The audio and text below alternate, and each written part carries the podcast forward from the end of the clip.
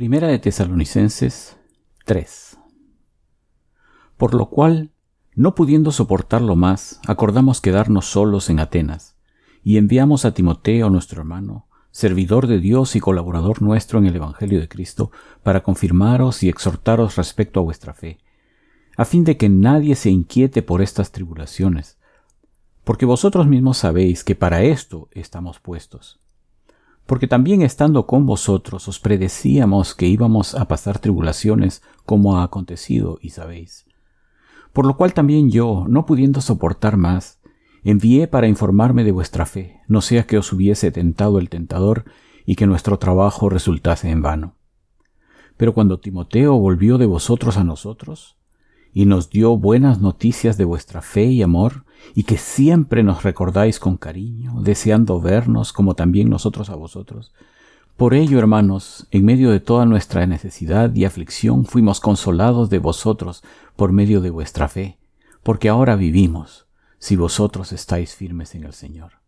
Por lo cual, ¿qué acción de gracias podremos dar a Dios por vosotros, por todo el gozo con que nos gozamos a causa de vosotros delante de Dios?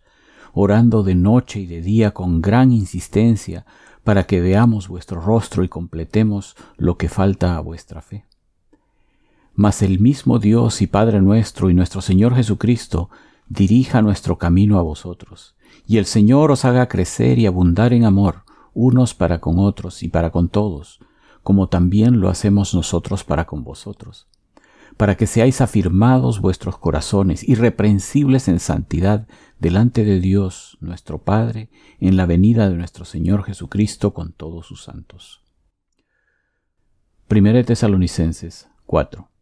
Por lo demás, hermanos, os rogamos y exhortamos en el Señor Jesús que de la manera que aprendisteis de nosotros, cómo os conviene conduciros y agradar a Dios, así abundéis más y más, porque ya sabéis qué instrucciones os dimos por el Señor Jesús, pues la voluntad de Dios es vuestra santificación, que os apartéis de fornicación, que cada uno de vosotros sepa tener su propia esposa en santidad y honor, no en pasión de concupiscencia como los gentiles que no conocen a Dios, que ninguno agravie ni engañe en nada a su hermano, porque el Señor es vengador de todo esto, como ya os hemos dicho y testificado.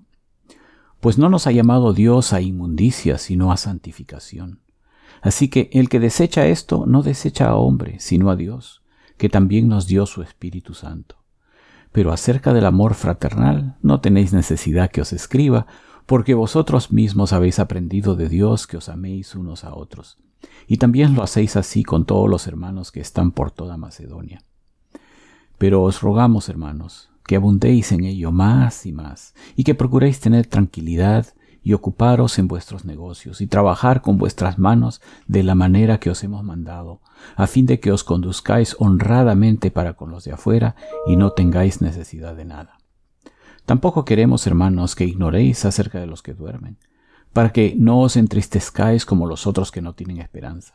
Porque si creemos que Jesús murió y resucitó, así también traerá Dios con Jesús a los que durmieron en él.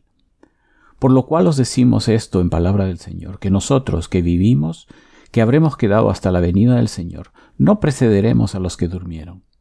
Porque el Señor mismo, con voz de mando, con voz de arcángel y con trompeta de Dios, descenderá del cielo, y los muertos en Cristo resucitarán primero.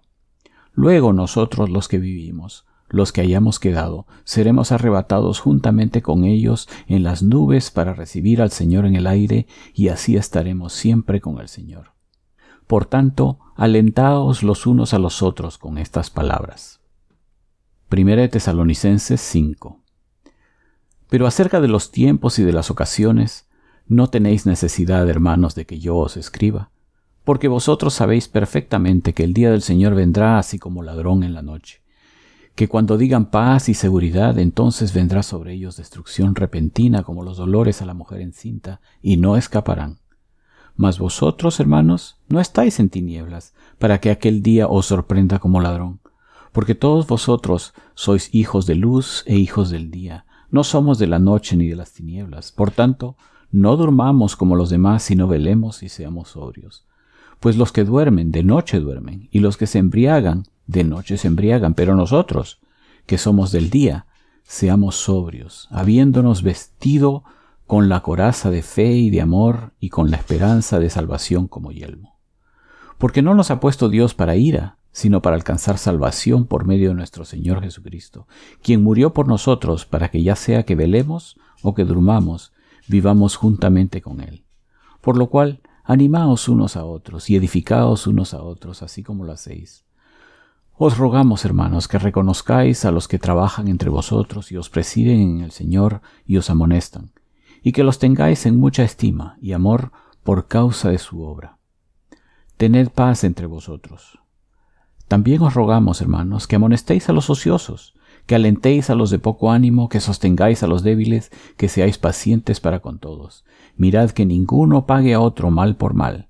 Antes, seguid siempre lo bueno unos para con otros y para con todos. Estad siempre gozosos, orad sin cesar, dad gracias en todo, porque esta es la voluntad de Dios para con vosotros en Cristo Jesús.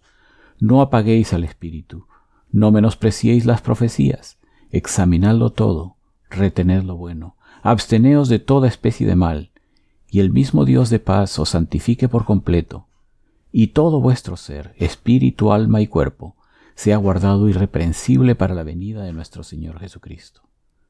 Fiel es el que os llama, el cual también lo hará. Hermanos, orad por nosotros. Saludad a todos los hermanos con ósculo santo.